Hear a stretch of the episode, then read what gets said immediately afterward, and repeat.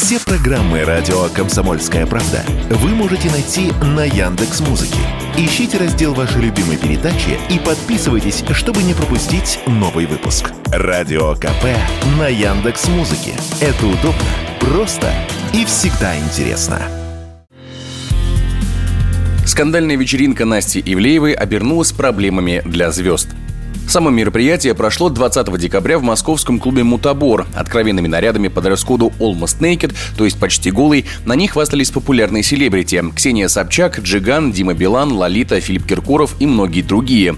Видео и фото с тусовки облетели интернет и попали в поле зрения общественников. Звезд тут же раскритиковали за костюмы и поведение. Когда СМИ стали активно обсуждать произошедшее, звезды один за одним стали публиковать видео с извинениями и оправданиями. Первой была хозяйка вечера, блогер Анастасия Ивлеева. Было ли неуместно снимать видео, облетевшее всю прессу, распространять его и так тиражировать? Да, сто процентов это было крайне неуместно. Я за это приношу извинения перед всеми, перед обществом и перед своими гостями. И все вырученные средства от продажи билетов во второй день я лично направлю в благотворительные организации. Следом видео стали публиковать и другие знаменитости. Например, Дима Билан заявил, что не знал о том, что будет твориться на вечеринке, поэтому просто поздоровался и сразу ушел. 20 декабря я был приглашен на арт-выставку Анастасии Ивлеевой. Посещение мероприятия – это часть моей профессии, это моя работа. Когда я пришел туда, я сразу понял, где и в какой обстановке я нахожусь. Я не ожидал и подумать даже не мог, что может там происходить. И отношение к этому вечеру у меня было абсолютно классическое. И после того, как поздоровался, я ушел работать дальше, не дожидаясь выступления главного хедлайнера этого вечера. У некоторых звезд после этой вечеринки начались проблемы с выступлениями и рекламными контрактами. Так банк Тиньков прекратил сотрудничество с Ивлеевой, а МТС убрал ее из списка амбассадоров оператора. Досталось певице Лолите. Она пожаловалась на отмену концертов и на то, что ее вырезают из эфиров. На неотмененные концерты зрители начали массово сдавать билеты.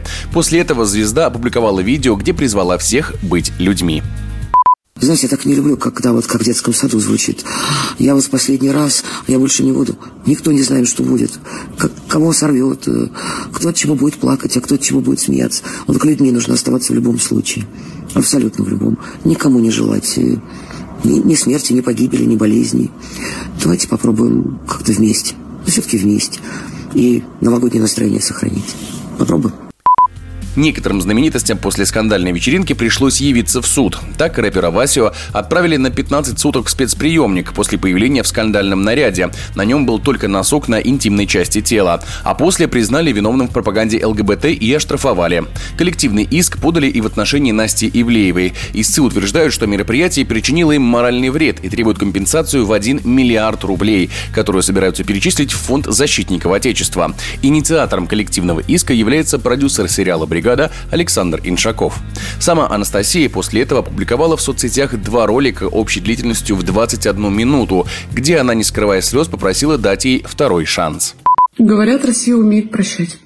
Если это так, я бы очень хотела попросить второй шанс у вас, у народа.